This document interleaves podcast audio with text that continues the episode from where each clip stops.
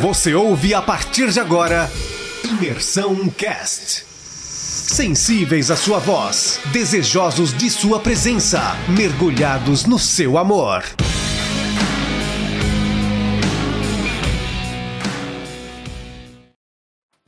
Bom dia, meus irmãos. A gente é, vai falar hoje sobre o capítulo 37 do livro de Gênesis.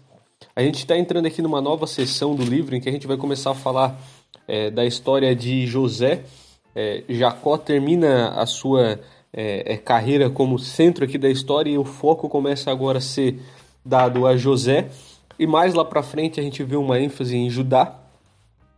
E a gente vê aqui no capítulo 37 a história de um é, menino mimado, é, talvez que falava demais, mal criado, mas que era, acima de tudo, escolhido por Deus e um eleito de Deus e ele tinha na vida dele um propósito. É, Deus tinha colocado é, José com um propósito, que era o propósito de salvar a humanidade da fome. A gente vai ver isso mais lá para frente. É, Jacó ele tinha duas esposas, ele era casado com Lia, ele era casado com Raquel. Lia deu vários filhos para ele, porém ele amava Raquel, ele não amava Lia. Então ele tem um filho por meio de Raquel, que era a esposa amada dele, que, que foi é, José. Então, ele tratava José com favoritismo. Por ser José filho da esposa que ele amava, ele tratava José com, com prioridade sobre os outros irmãos.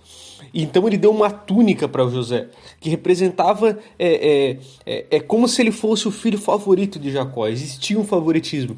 E os irmãos de, de José odiavam ele por esse motivo é, odiavam Jacó, odiavam José é, é, por, por esse favoritismo do pai em relação a ele. Talvez tinham medo de ele receber a, a, a herança como primogênito, o que acabou acontecendo lá no capítulo é, 49. É, então, é, José, que era esse menino talvez é, mimado, que falava demais, ele recebe um sonho. E no sonho, a interpretação dele do sonho é, é de que todos os irmãos se prostrariam diante dele e que também o pai dele se prostraria diante dele. Então, o pai dele, é, que sempre o, o, o mimava, que sempre o apoiava, respondeu o seguinte: Que sonho foi esse que tiveste? Iríamos todos então, eu, a mãe de teus irmãos e cada um deles, prostrar-nos rosto em terra diante da tua presença? Até Jacó achou um absurdo esse sonho que José teve. Como assim que o filho é mais novo vai ser adorado, inclusive por mim, que sou o pai? Ele, ele vai, vai ter, ser adorado, não, mas receber honra. Nós vamos nos prostrar diante de ti como se tu fosse governador diante de nós. Tu que é o filho mais novo, vai governar sobre os teus irmãos e, e sobre inclusive eu. Não faz sentido que isso aconteça com o mais novo. No mesmo instante, os irmãos arderam em ciúme dele. Seu pai, contudo, passou a refletir sobre o que ouvira. Jacó, a vida dele toda foi uma história é, atípica.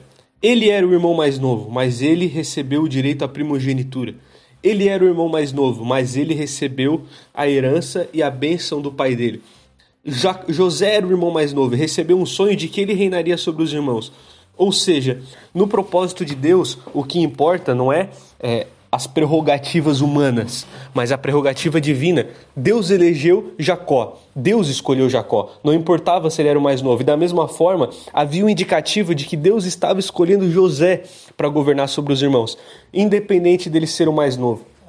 E isso nos mostra que as prerrogativas humanas não são o que governam a nossa vida, mas sim a prerrogativa divina. Deus elegeu José. A gente vai discorrer sobre essa história, a gente vai ver como essa história é interessante, como Deus fez com que esse sonho de José se cumprisse e os irmãos se prostrassem diante dele por um propósito muito maior.